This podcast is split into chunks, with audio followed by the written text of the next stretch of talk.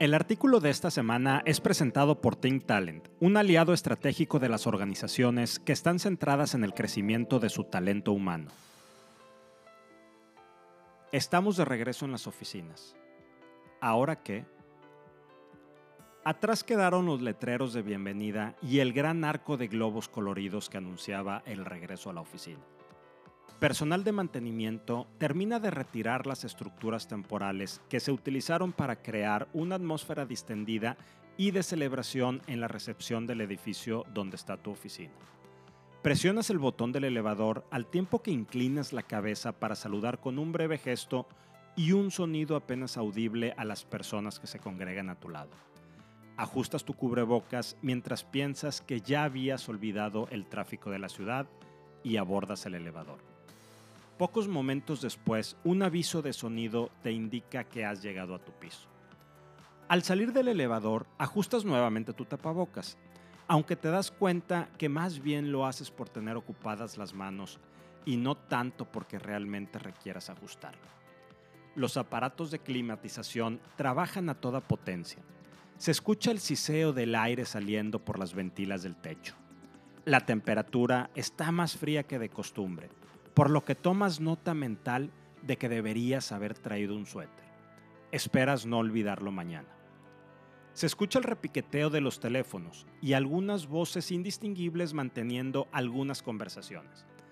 El ambiente huele ligeramente a café y alcanzas a distinguir el sonido de algo que parece ser una aspiradora. Quizá el personal de intendencia está aseando alguna sala de juntas. Mientras caminas rumbo a tu cubículo, Sientes una punzada ácida en el estómago acompañada de pesadez estomacal y tratas de recordar la última ocasión que habías sentido esa sensación de incomodidad.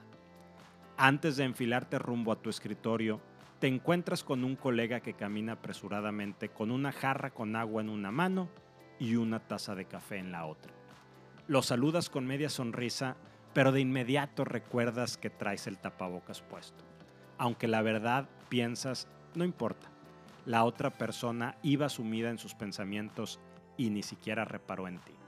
Te sientas frente a tu escritorio, extraes tu computadora de tu mochila y la enciendes. Mientras esperas que se inicien todas las funciones de tu equipo de cómputo, te pones los auriculares inalámbricos. Abres la app de música y presionas la función de música aleatoria. La primera canción que suena en tus oídos es Unjustice for All de Metallica. Sonríes por la coincidencia. Respiras hondo y piensas. Estamos de regreso en la oficina. ¿Ahora qué? Al menos ahora ya te sientes un poco más seguro sentado tras las mamparas de 1.5 metros de altura. ¿Ahora qué? Después de dos años de trabajar desde casa por la pandemia y de algunos regresos en falso, parece que esta vez es en serio. El regreso a la oficina está en pleno apogeo y luego de controlar por más de 24 meses nuestro entorno en casa, volver al trabajo parece significar que nos enfrentaremos nuevamente a situaciones y comportamientos que, en definitiva, no extrañamos durante este tiempo.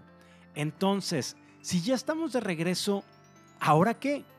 Lo primero y quizá más importante es no olvidar todo lo que aprendimos durante esta pandemia en materia de trabajo, gestión y liderazgo. Veamos algunos de los aprendizajes.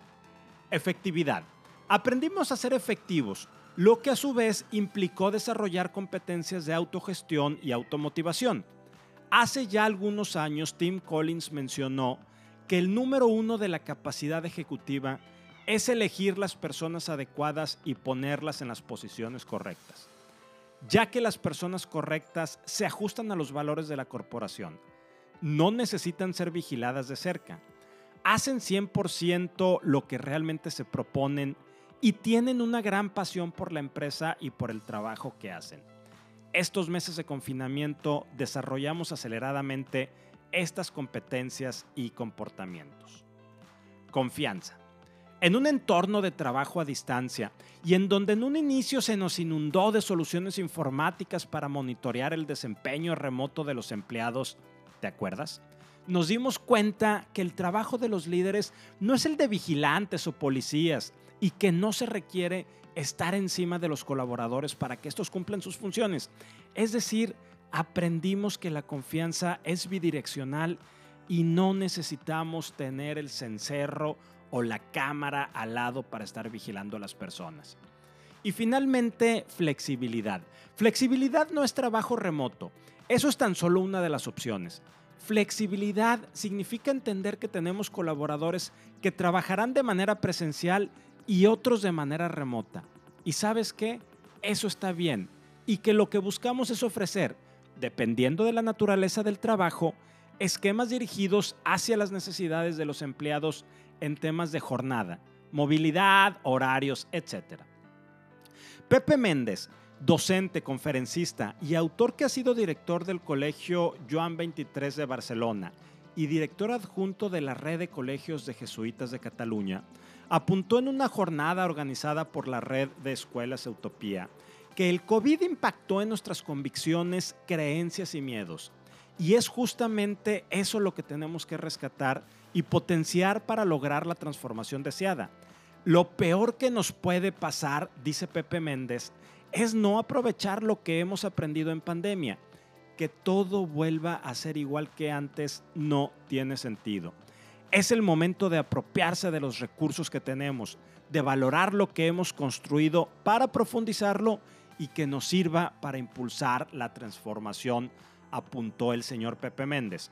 Los empleados que quieren volver a la oficina buscan socialización y construcción de relaciones más que cualquier otra cosa. Esto lo dijo Brian Elliott, líder ejecutivo de Slack Future Forum, una organización que estudia la evolución del trabajo. También apuntó Elliott que cuando le pregunta a los ejecutivos es más probable que obtenga una respuesta sobre la colaboración o peor aún, la productividad. Cuando las personas han pasado los últimos dos años demostrando que pueden ser productivas trabajando desde casa. Y finalmente estamos de regreso, pero una vez en la oficina, los trabajadores descubren que las reuniones de Zoom siguen siendo un aspecto central del día. Entonces, ¿ahora qué? Si te gustó este artículo, ayúdame a compartirlo para conectar con muchas más personas. Y si quieres contactarme, escríbeme a rogelio.humanleader.mx. Nos escuchamos la siguiente semana.